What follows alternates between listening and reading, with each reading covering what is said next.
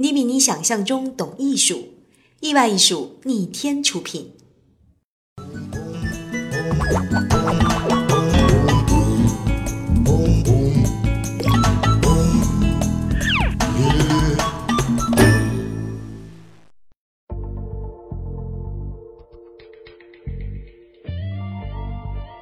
怎样找到易公子？您可以关注我们的微信公众号“意外艺术”。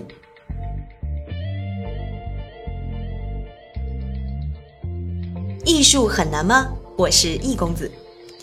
前几天，易公子到上海去参加一个会议，主办方非常的豪气，安排所有的嘉宾都入住在上海市中心城区的一家酒店里。哎呀，本来我是欢欣雀跃，但是刚一走进酒店的房间，那一瞬间我整个人都不好了。你知道为什么吗？在柜子上赫然摆着两尊兵马俑。当时一公子瞬间就觉得自己好像睡在了坟墓里。你要知道，这家酒店曾经是上海的地标性建筑啊，一个国际性的酒店，把兵马俑摆到房间里面是几个意思啊？后来我上网一搜，发现这其实还不是最夸张的。你知道西安有一间兵马俑酒店，满屋子都是兵马俑，连床脚也是。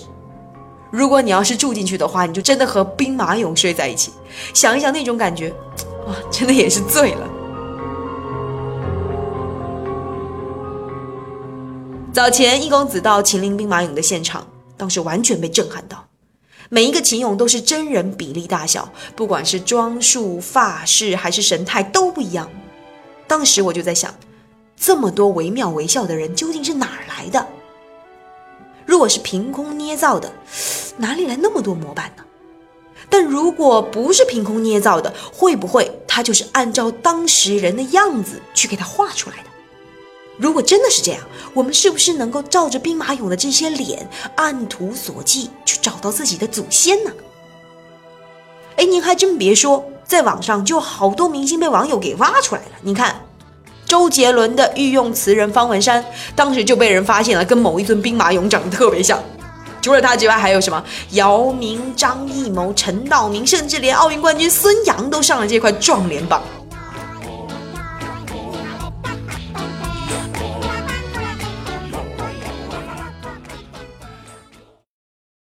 所以后来有人说了，说秦始皇想在死后享受和生前一样的待遇，就按照这些士兵的原型造了兵马俑，连同那些造俑的工匠一起埋在坟墓里，生生世世陪着自己。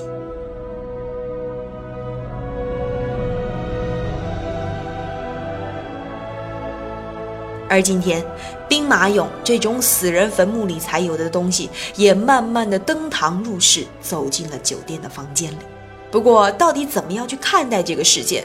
究竟是把它当成一种恐怖片来看呢，还是觉得说啊，反正现在的风俗跟以前的风俗已经不一样了？仁者见仁，智者见智。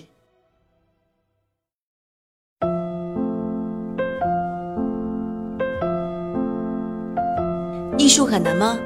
我也常常这样问我自己。如果很难的话，为什么我们听一首歌会掉眼泪，看一部电影会和主人公一样同喜同悲？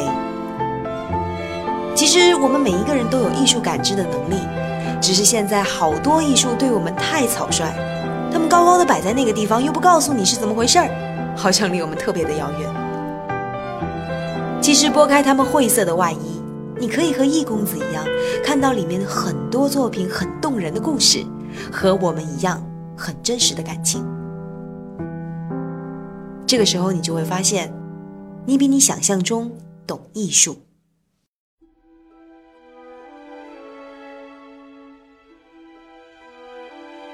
怎样找到易公子？您可以关注我们的微信公众号“意外艺术”。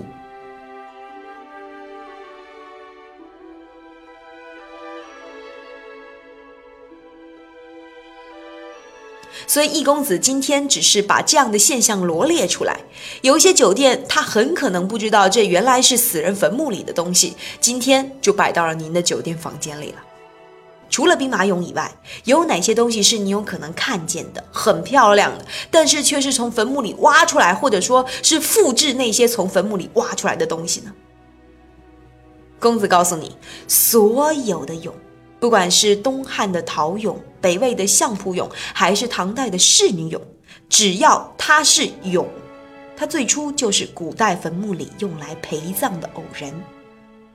以前的人实行用奴隶陪葬。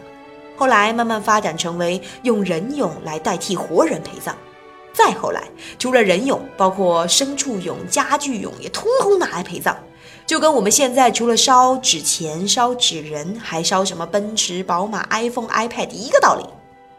还有一种俑特别出名，相信您也一定知道，很多古装电视剧不懂它是拿来陪葬的东西，呃，经常摆出来用，它的造型非常漂亮，色彩也非常艳丽。它就是唐三彩，不过这种东西啊，现在淘宝是一搜一大把，而且都已经成为了开业、乔迁、结婚、生子的必备礼品了。除了俑以外，还有一种东西我们现在经常看见，其实当时也是古代人最喜欢拿来陪葬的一个东西，就是玉。有的时候我们看到的玉啊，我们肉眼是根本分辨不出来它到底是新玉还是古玉。新玉还好，古玉呢？以前大多都是陪葬品，易公子最最最害怕一种玉，叫玉蝉，它就是用玉去雕一个蝉知了的形状。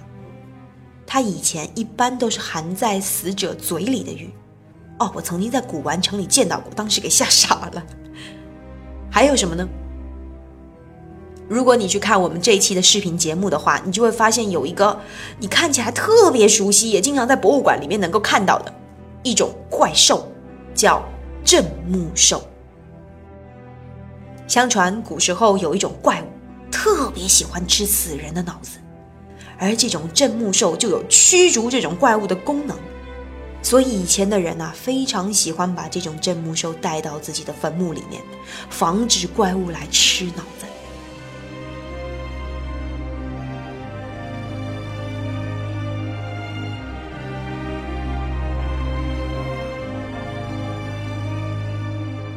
还有这个，我相信您看完我们这一期视频节目以后，你会发现说啊，太熟了，好像在哪儿见过，在酒店还是在会所，甚至您知道吗？这期节目播完了以后，我们有一位艺粉专门到易公子的这个意外艺术的微信后台上面大叫，我说天哪，我们家的那个电视墙就是这一面画像石，真的很熟悉。易公子看完了之后也觉得特别熟悉，它一般呢是刻在墓室。棺椁或者木瓷上的，还有哪些东西呢？太多太多了，在我们的视频节目里面，我们会给大家一一罗列。大家可以在各个视频网站上面搜索到“艺术很难吗”，或者是直接加易公子的微信“意外艺术”，就可以看到这几百万期视频节目了。OK，今天的节目就是这样。